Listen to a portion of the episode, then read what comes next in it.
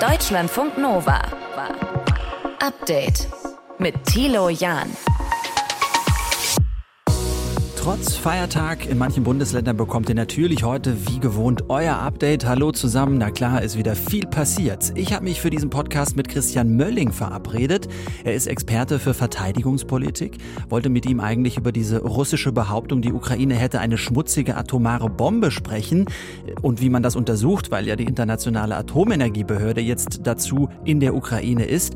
Er sagte mir dann, die eigentliche schmutzige Bombe ist, dass wir drüber sprechen. Und damit besetzt Russland den, den Medienzyklus und bestimmt, welche Informationen in unseren Medien ablaufen. Und bestimmt auch, dass diese schmutzige Bombe jetzt im Grunde genommen schon ihre Wirkung entfaltet, weil die Menschen Angst davor haben und wir darüber reden und jetzt erläutern müssen, was daran gut oder schlecht ist. Noch mehr von dieser spannenden Haltung bekommt ihr gleich. Außerdem hat unsere Sportministerin Nancy Faeser Sicherheitsgarantien heute in Katar bekommen. Marina Schweizer aus unserer Sportredaktion ist auf dieser Reise mit dabei. Und gerade eben hat sie uns bestätigt, dass sie diese Sicherheitsgarantien im Gespräch mit dem Premierminister bekommen hat für Fans, also auch aus der LGBTIQ-Community. Mhm. Und das ähm, liegt angeblich, sagt sie, wohl auch der FIFA so schriftlich vor. Und wie schlimm sind eigentlich Kurzstreckenflüge? Dazu gibt es auch neue Forschung, bei der ja immer so als Klimakiller hingestellt werden. Auch diese Ergebnisse überraschen. Heute in diesem Update. Schön, dass ihr mit dabei seid. Deutschlandfunk Nova. Es wird ziemlich oft wiederholt. Киев готовится взорвать грязную бомбу или маломощный ядерный боеприпас, чтобы обвинить в этом Russische Medien behaupten, die Ukraine würde eine schmutzige Bombe bauen und Putin selber behauptet, er wisse, wo die auch gebaut wird. Die Technologie dafür ist in der Ukraine vorhanden. Dann wird es mit einer Rakete verwendet und zur Explosion gebracht und dann sagen sie, es hat Russland gemacht, als ob wir diesen Atomanschlag ausgeübt haben. Doch die Belege der russischen Behörden stellten sich jetzt als Fake heraus. Russland bleibt aber bei seinen Vorwürfen, auch wenn es weiterhin keine Belege dafür gibt. Jetzt prüft die Internationale Atomenergiebehörde in der Ukraine diese Vorwürfe und diese Atomenergiebehörde wurde von der Ukraine dorthin berufen. Sprechen wir darüber mit Christian Mölling von der Deutschen Gesellschaft für Auswärtige Politik in Berlin, jetzt bei mir am Telefon. Schönen guten Tag, Herr Mölling. Hallo, Jan. Lassen Sie uns erstmal erklären, was man genau unter einer vermeintlichen schmutzigen Bombe versteht. Ja, der Unterschied zu einer Atombombe, das ist ja meistens die Parallele, die man zieht, ist, hier geht es nicht um die Explosionsgewalt, die durch so eine Kernschmelze ausgelöst wird, wie bei einer normalen Atombombe, sondern die schmutzige Bombe heißt, man hat spaltbares Material, also Kernmaterial, mhm. und man setzt aber nur auf die Strahlenwirkungen und vor allen Dingen auf die Angst, die von dieser Bombe im Grunde genommen ausgeht. Das heißt, man nimmt normalen Sprengstoff, packt äh, den Nuklearstoff oben drauf und sprengt es in die Luft, sodass es sich verteilt. Mhm. Das ist im Grunde genommen das, was man unter einer schmutzigen Bombe versteht. Das heißt, es gibt keine große Explosionswirkung durch die Nuklearwirkung, sondern sehr viel mehr die psychologische Wirkung. Mhm. Und das wurde schon in der Vergangenheit getan oder woher weiß man von der schmutzigen Bombe? Ne, es gibt immer wieder Ideen und Planungen, sowas zu machen. Man hat das auch immer als die, sagen, die Bombe des kleinen Mannes äh, bezeichnet. Die Herausforderung ist, wenn Sie Nuklearmaterial haben, das zu einer Kernwaffe umzuarbeiten, das ist total schwierig. Dafür müssen Sie ganz viele Dinge beherrschen. Im Prinzip scheint es einem erstmal leichter zu sein, wenn man so Strahlmaterial hat, das halt mit konventionellem Sprengstoff zusammenzubringen und zur Explosion zu bringen so ist man darauf gekommen. Das hat viel mit den Diskussionen in den 90er Jahren, 2000er Jahren zu tun, als Kernmaterial abhanden gekommen ist oder man Sorge hatte, dass alles abhanden kommen äh, mhm. würde. Und die Frage war, was macht man denn damit? Was machen denn vor allen Dingen möglicherweise Terroristen mit so einem Material, wenn sie keine richtige Bombe bauen können? Hm. Lässt sich sowas denn theoretisch schnell bauen? Naja, das hängt erstmal davon ab, was sie für ein Kernmaterial haben. Mhm. Wenn das hochgradig toxisch ist, also giftig ist und auch ganz stark strahlt, dann müssen sie sich ja selber schützen. Ansonsten mhm. sterben sie beim Bauen der Bombe. Wenn sie ganz wenig Material, wenn sie ganz schwaches Material haben, dann geht das deutlich einfacher. Sie brauchen noch den Sprengstoff dazu und packen das im Grunde genommen zusammen. Ich, das können sie in Anführungsstrichen in der Garage bauen. Das kann im Prinzip relativ schnell gehen, aber das Entscheidende ne, ist, ist, was sie damit erreichen wollen. Ja, Im Grunde genommen haben wir es ja mit einer Terrorwaffe zu tun. Mhm. Ne? Die Tatsache, dass wir beide drüber reden, hat nichts mit der Sprengkraft zu tun, sondern dass alle Menschen im Kopf eine Idee davon haben, was passieren würde, wenn sie verstrahlt würden. Mhm, absolut. Jetzt ähm, bestreitet die Ukraine natürlich, dass sie sowas baut, äh, dass sie im, im, Besitz von sowas ist und hat die Atomenergiebehörde eingeladen, äh, dorthin das zu prüfen. Wie arbeiten die? Wie prüfen die, ob da vielleicht was passiert oder nicht? Naja, erstmal ähm, gibt es ja sozusagen, hat Russland gesagt, es gibt zwei Orte, wo, wo das zusammengebaut werden will. Mhm. Das heißt also, man geht jetzt erstmal nur den russischen Hinweisen nach. Es ist relativ schwierig, sowas tatsächlich nachzuweisen, dass es nicht da ist. Äh, jetzt hat Russland hier ein bisschen geholfen, dadurch, dass sie gesagt haben, wo es sein sollte. Da wir aber bislang überhaupt gar keine Belege oder Indizien haben, dass es sowas überhaupt gibt, kann man sich jetzt schon relativ sicher sein, dass das Ergebnis sein wird, dass es nicht da ist. Mhm. Sie sagen klar, Herr Mölling, diese Diskussion, die wir hier führen, auch und das Thema, das wir jetzt hier setzen, ist russische Propaganda. Wieso ist es dann trotzdem wichtig, dass alle Vorwürfe mit Beweisen auch widerlegt werden? Ne, es ist nicht wir setzen das Thema, also da müssen wir, glaube ich, anfangen, sondern Russland hat das Thema gesetzt und wir greifen es hier auf. Sie greifen es auf als Thema mhm. und damit besetzt Russland den Medienzyklus und bestimmt, welche Informationen in unseren Medien ablaufen und bestimmt auch, dass diese schmutzige Bombe jetzt im Grunde genommen schon ihre Wirkung entfaltet, weil die Menschen Angst davor haben und wir darüber reden und jetzt erläutern müssen, was daran gut oder schlecht ist. Wobei Russland natürlich in unserem Gespräch nicht gut wegkommt. Ja, aber wir verbraten hier gerade fünf Minuten darauf, über ein Thema zu diskutieren, das kein, wahrscheinlich keinen realen Hintergrund hat. Das heißt, wir können über andere Sachen nicht sprechen. Das, das stimmt dann wohl, aber die Vorwürfe werden ja wahrscheinlich auch mit Beweisen widerlegt. Also das zahlt sich ja alles aufs Negativkonto Russlands ein. Ähm, das hängt von uns ab. Das hängt, glaube ich, sehr davon äh, von ab, wie wir diese Kommunikation gestalten. Aber nochmal die Tatsache, dass man überhaupt aufspringt auf so einen Zug und, das kommt ja auch noch mit dazu, die Internationale Atomenergiebehörde jetzt in Bewegung gesetzt hat, also nicht nur die Medien in Bewegung gesetzt, sondern auch andere noch mit in Bewegung setzt, das zeigt, dass Russland in der Lage ist, Aktivitäten zu steuern. So läuft Beeinflussung. Und wir mhm. machen uns davon nicht frei und sagen, naja, warum sollten wir auf so einen Zug aufspringen, wenn ein, ein kriegsbeteiligter Akteur so etwas sagt. Mhm die Frage ist ja letztendlich, die man sich als, als erstes eigentlich stellen müsste, was hätte denn die Ukraine davon, wenn sie so eine schmutzige Bombe zünden würde? Mhm. Was, was wäre das, was wäre der Grund dafür? Da mhm. fehlt dann meistens, also die Faszination geht immer, die negative Faszination geht von der Waffe aus und nicht von der Frage, was erreicht denn jemand damit, dass er so eine Bombe zünden würde. Die hm. Ukraine würde wahrscheinlich gar nichts erreichen. Kann die äh, Kritik natürlich durchaus verstehen, Herr Mölling. Andererseits äh, liest man natürlich davon äh, und bekommt Headlines mit und dann finde ich es schon auch journalistisch sauber, mal kurz den Hintergrund zu erklären, was überhaupt hinter so Begriffen wie schmutziger Bombe steht. Das haben wir in diesem Fall getan. Das ist ja schon mal gut und mit einer kleinen Kritik auch noch versehen. Internationale Atomenergiebehörde prüft auf jeden Fall in der Ukraine diese Behauptung Russlands, dass da wohl eine schmutzige Bombe gebaut werden wird. Aktuell. Christian Mölling von der Deutschen Gesellschaft für Auswärtige Politik in Berlin. Ich bedanke mich mal fürs Gespräch. Ich danke Ihnen. Tschüss. Deutschlandfunk Nova. Update. Das ist wirklich ein Dilemma. Soll man diese Fußballweltmeisterschaft in Katar schauen oder sollte man sie boykottieren? Dieses Gefühl scheint auch unsere Bundesinnenministerin Nancy Faeser zu haben, die auch gleichzeitig Sportministerin ist. Deshalb ist sie auch nach Katar gereist, um sich selbst ein Bild vor Ort zu machen. Also für mich ist natürlich wichtig, mir einfach vor Ort einen genauen Einblick geben zu lassen, wie ist die Situation der Menschenrechte, betrifft insbesondere Arbeitnehmerinnen und Arbeitnehmerrechte, wie ist die Lage in Katar Katar wirklich? Mit diesen Fragen ist sie gestartet, mit Antworten zurückgekommen. Heute aus Katar. Mit dabei an dieser Reise Marina Schweizer aus unserer Sportredaktion. Ich habe heute mit ihr gesprochen. Ja, und Nancy Faeser hat ja vor ihrem Flug gesagt, es wäre besser, wenn die WM nicht an solche Staaten gehen würde. Hat sie diesen Satz wiederholt, wollte ich erst mal wissen.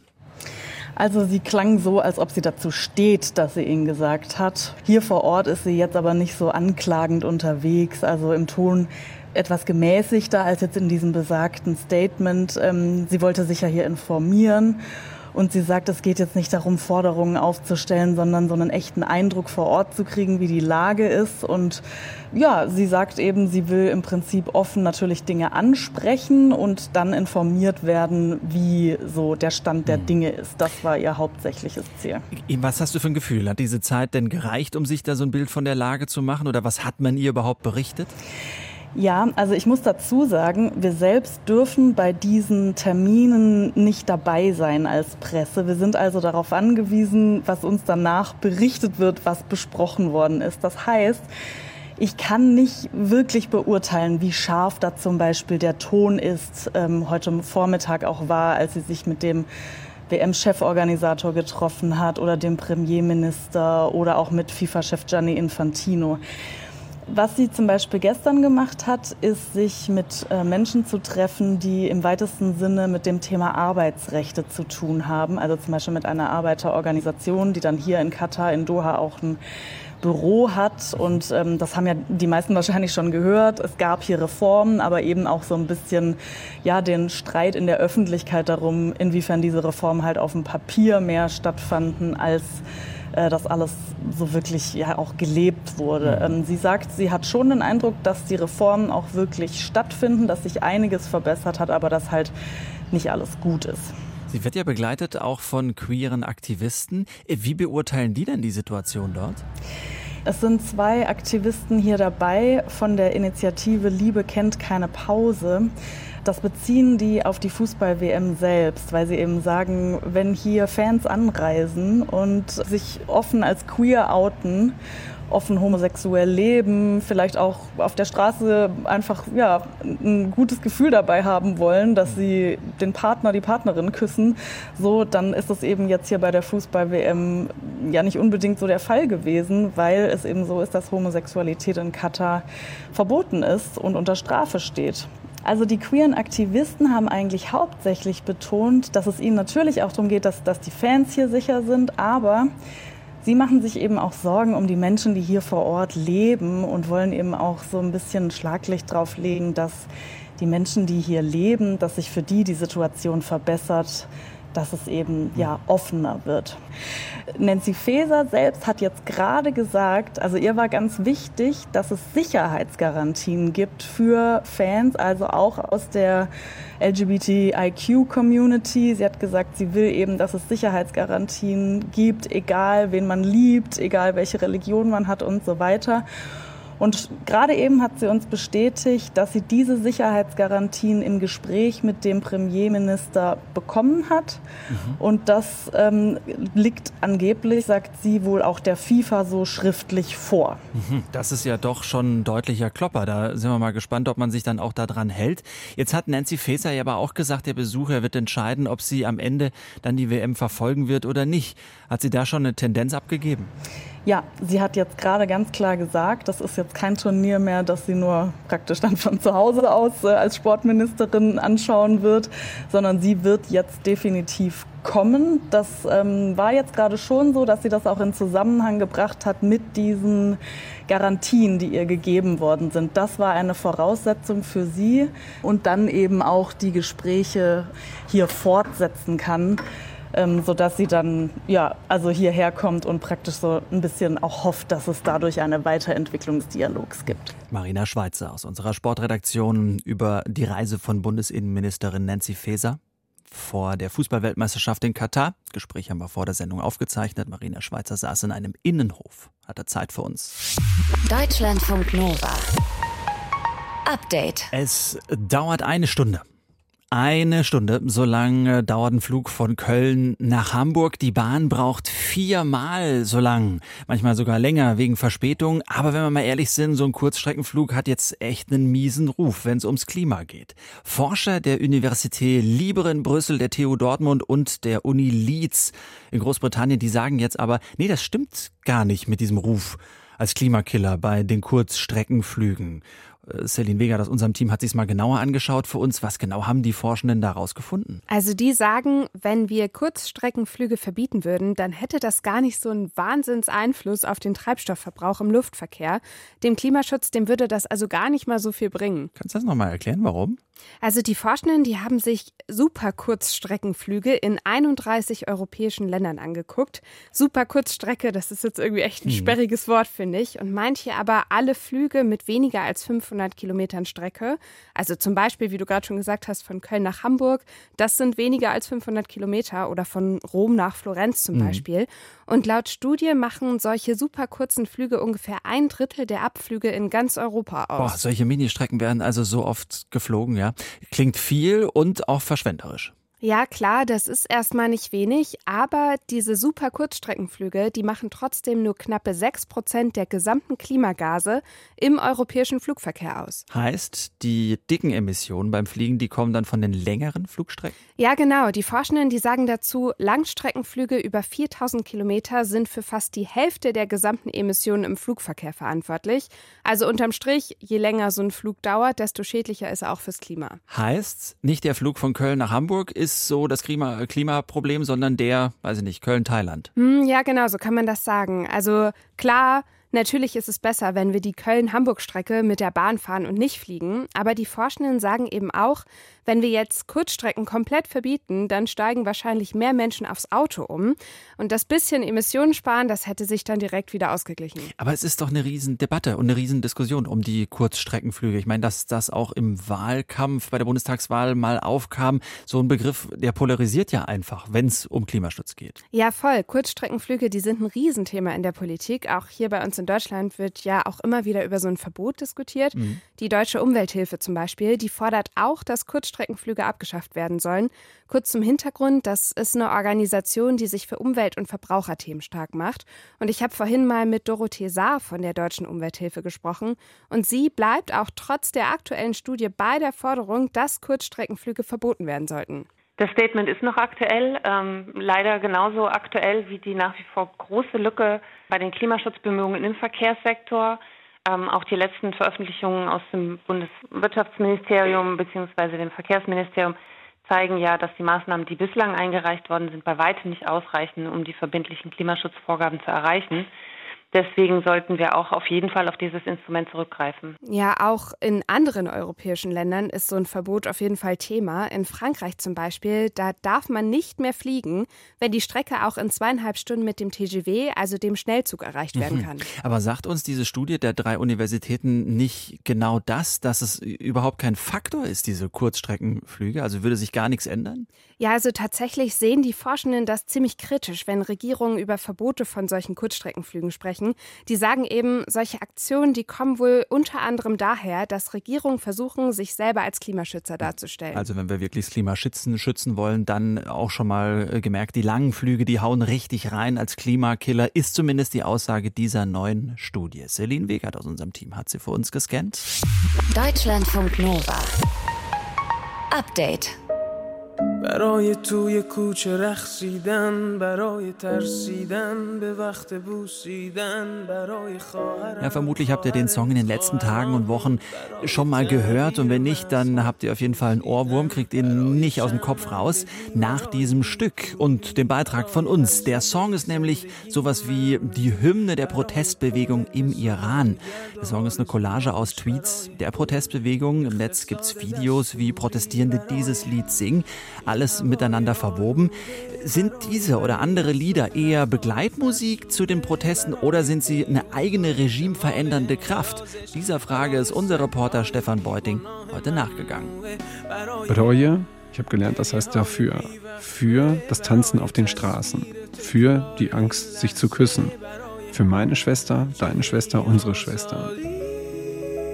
Ich kann natürlich kein Persisch und ich muss zugeben, ich habe auch zu denen gehört, die am Anfang der Proteste gar nicht richtig mitbekommen haben, worum es da eigentlich gerade geht im Iran. Bis ich dann in meiner Timeline Lieder wie dieses hatte. Videos wie das vom Song Baroye. Der transportiert quasi alles, was das äh, Regime seinem Volk angetan hat. Das ist Pardis, Journalistin, Deutsche, Kind iranischer Eltern. Sie beobachtet die Protestbewegung seit ihren Anfängen und hilft uns jetzt dabei einzuordnen, welchen Effekt gerade diese Songs haben. Ich weiß auf jeden Fall, dass er innerhalb kürzester Zeit 40 Millionen Mal auf Instagram allein geklickt wurde, obwohl der ja ähm, kurze Zeit später auch gelöscht wurde. Wie ernst das Regime zumindest die Songs nimmt, zeigt sich am Umgang mit seinem Sänger, Sherwin Hajipur. Der war kurze Zeit inhaftiert, wurde dann freigelassen hat sich dann öffentlich entschuldigt. Und das war halt äh, ganz klar erzwungen. Was dann aber in der Folge wieder zu mehr Solidarität führt für den Protest. Tausende Postings, wie der Song nachgesungen wird, mit Videos von Demos, in denen er gesungen wird, mit einem Ausschnitt einer Konzertarena mit zigtausenden Menschen in Buenos Aires. We would like to do something to show that we support uh, all the women and everybody fighting for freedom in Iran and, and everywhere in fact. And we thought, what can we do? Coldplay-Sänger Chris Martin holt die Schauspielerin Golshifte Farahani auf die Bühne, um sich zu solidarisieren.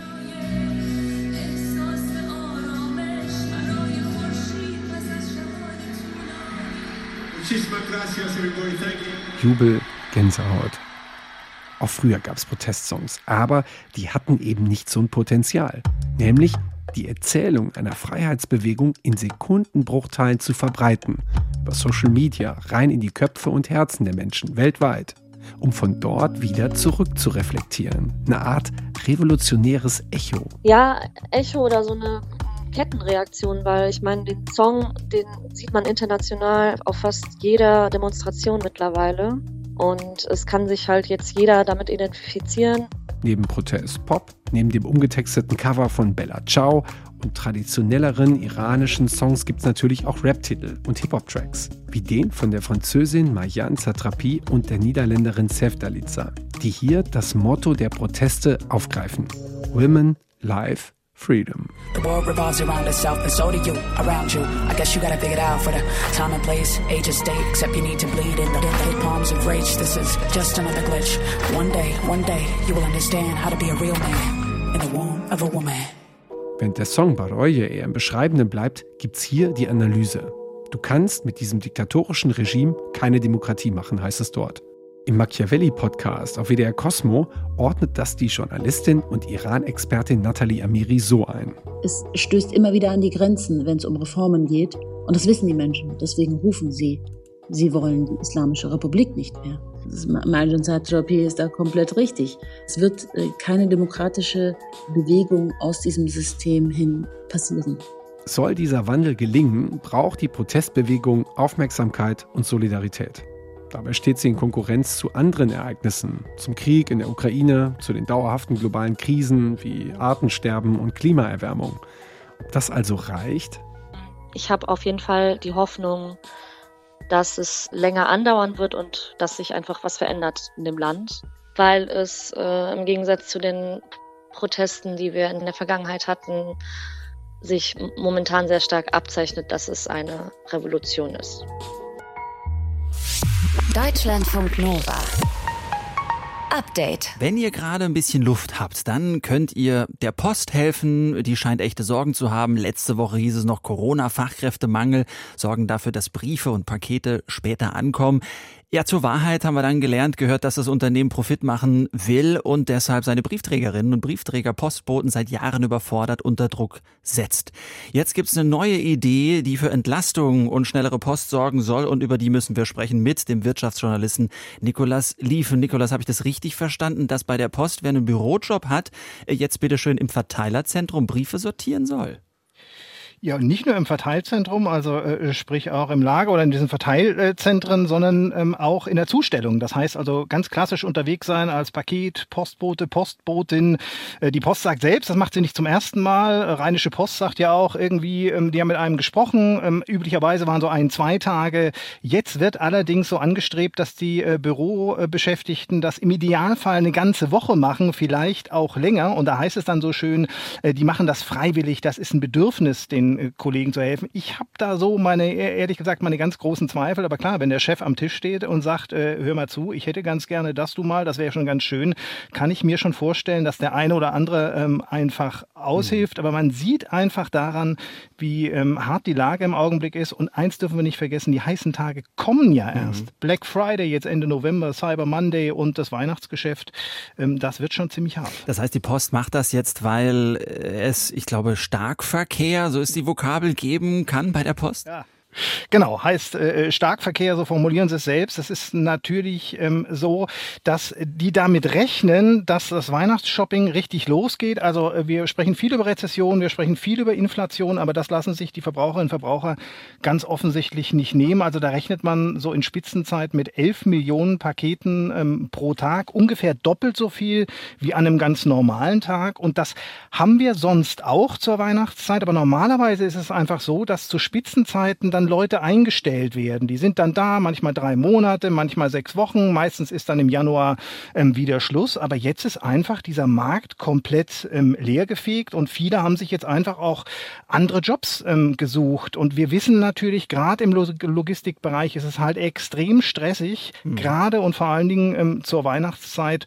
Und äh, dazu kommt eben auch noch das, was du am Anfang gesagt hast, dass die ohnehin jetzt leiden unter Corona, Personalmangel. Andere Logistiker sind auch so, dass sie es nicht mehr schaffen. Dann leiten sie ihre Post auf die Deutsche Post um.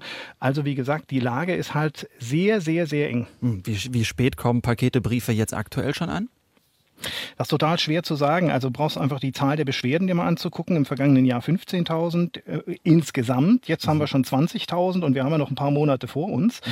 Es ist so, dass die Post eigentlich Auflagen hat. Also so ein Brief muss am nächsten Tag da sein, zu 80 Prozent, äh, 95 Prozent der Briefe nach zwei Tagen.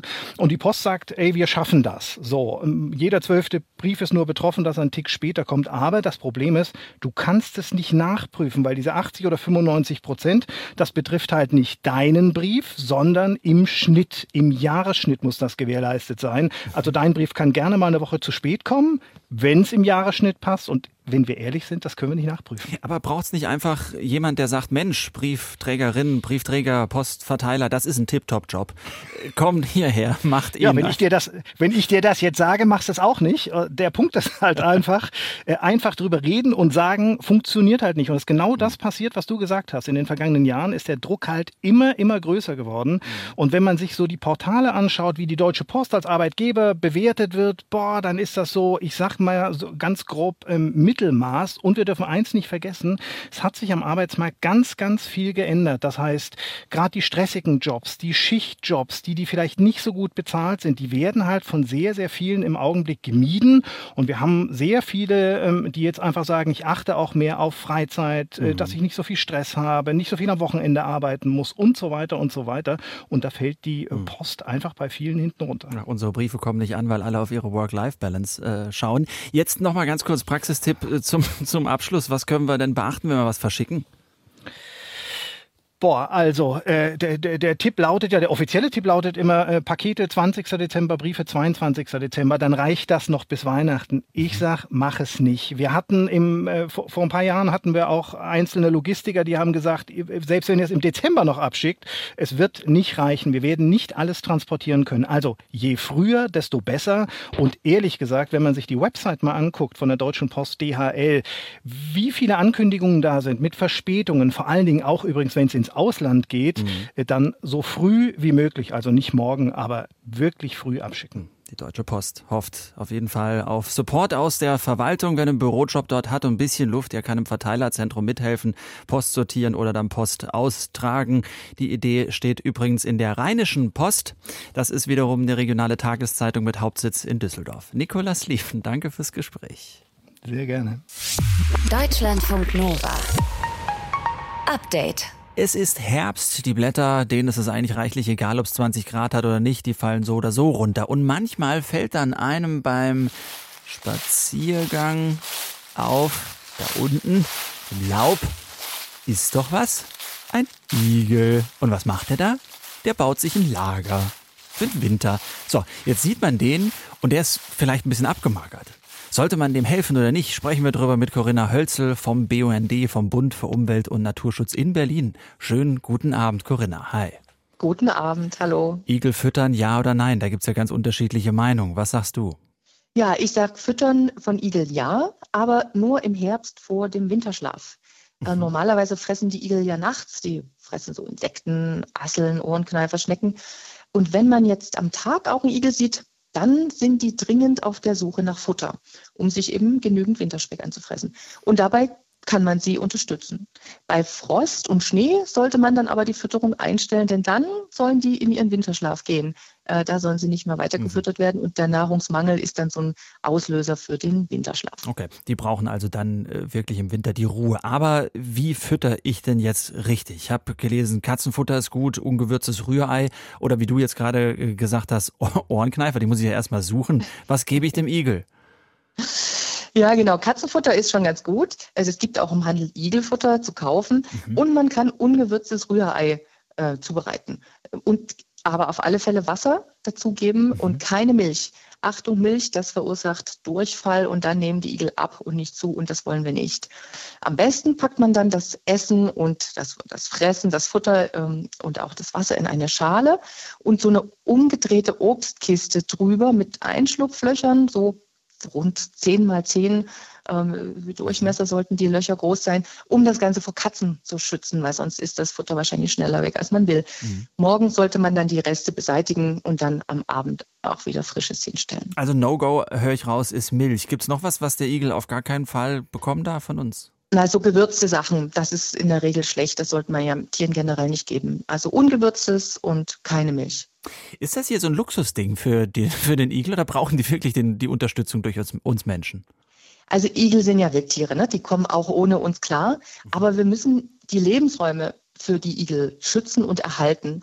Also wenn in Gärten dann irgendwann keine Holzhaufen mehr sind, keine Verstecke, kein Komposthaufen ist und auch keine Laubhaufen, also wenn die alle verbrannt oder äh, entsorgt sind, zum Grundschnitt gebracht, dann finden die Igel eben auch keine Winterquartiere mehr. Mhm. Und das ist äh, halt dann wirklich schlecht, äh, weil dann wissen sie nicht wohin. Und äh, kranke und schwache Tiere, die würden in der Natur den Winter halt nicht überleben. Äh, und wenn man also einen Igel sieht, der verletzt ist oder einen jungen Igel, der jetzt im Anfang November im weniger als 500 Gramm wiegt, hm. die würden es auch nicht mehr schaffen. Also die können wir zum Teil eben retten, gesund pflegen und äh, füttern, über Winter bringen und wieder aussetzen im bisschen, Frühjahr. Ein bisschen aufpäppeln, genau. Wenn sie dann im Garten sind, äh, Igel füttern auch im Park oder wenn sie im Park sind, dann kommen sie schon alleine recht? Was, was sagst du da? Naja, in, im öffentlichen Park ist es ein bisschen schwierig, wenn man da mit seinem Futterpaket loszieht. Da kann man weniger machen als im eigenen Garten. Also wer im Park einen, einen schwachen oder einen verletzten kranken Igel sieht, der sollte das an diese regionalen Igelschutzstationen melden, dass die sich dann kümmern, die Tiere dann da abholen. Ähm, Pro Igel zum Beispiel ist ein guter Ansprechpartner. Da findet man auch die Adressen von regionalen Schutzstationen. Sagt Corinna Hölzel vom BUND. Wir haben über Igel gesprochen und wie wir sie unterstützen können zum Beispiel mit Futter, ungewürztes Rührei. Freut mich ja, dass Sie nicht auf pochierte Eier stehen. Das wäre ein bisschen schwieriger, das dann zuzubereiten. Corinna, danke fürs Gespräch. Schönen Abend dir. Danke. Tschüss. Tschüss. Deutschlandfunk Nova. Update. Immer Montag bis Freitag auf deutschlandfunknova.de und überall, wo es Podcasts gibt. Deutschlandfunk Nova.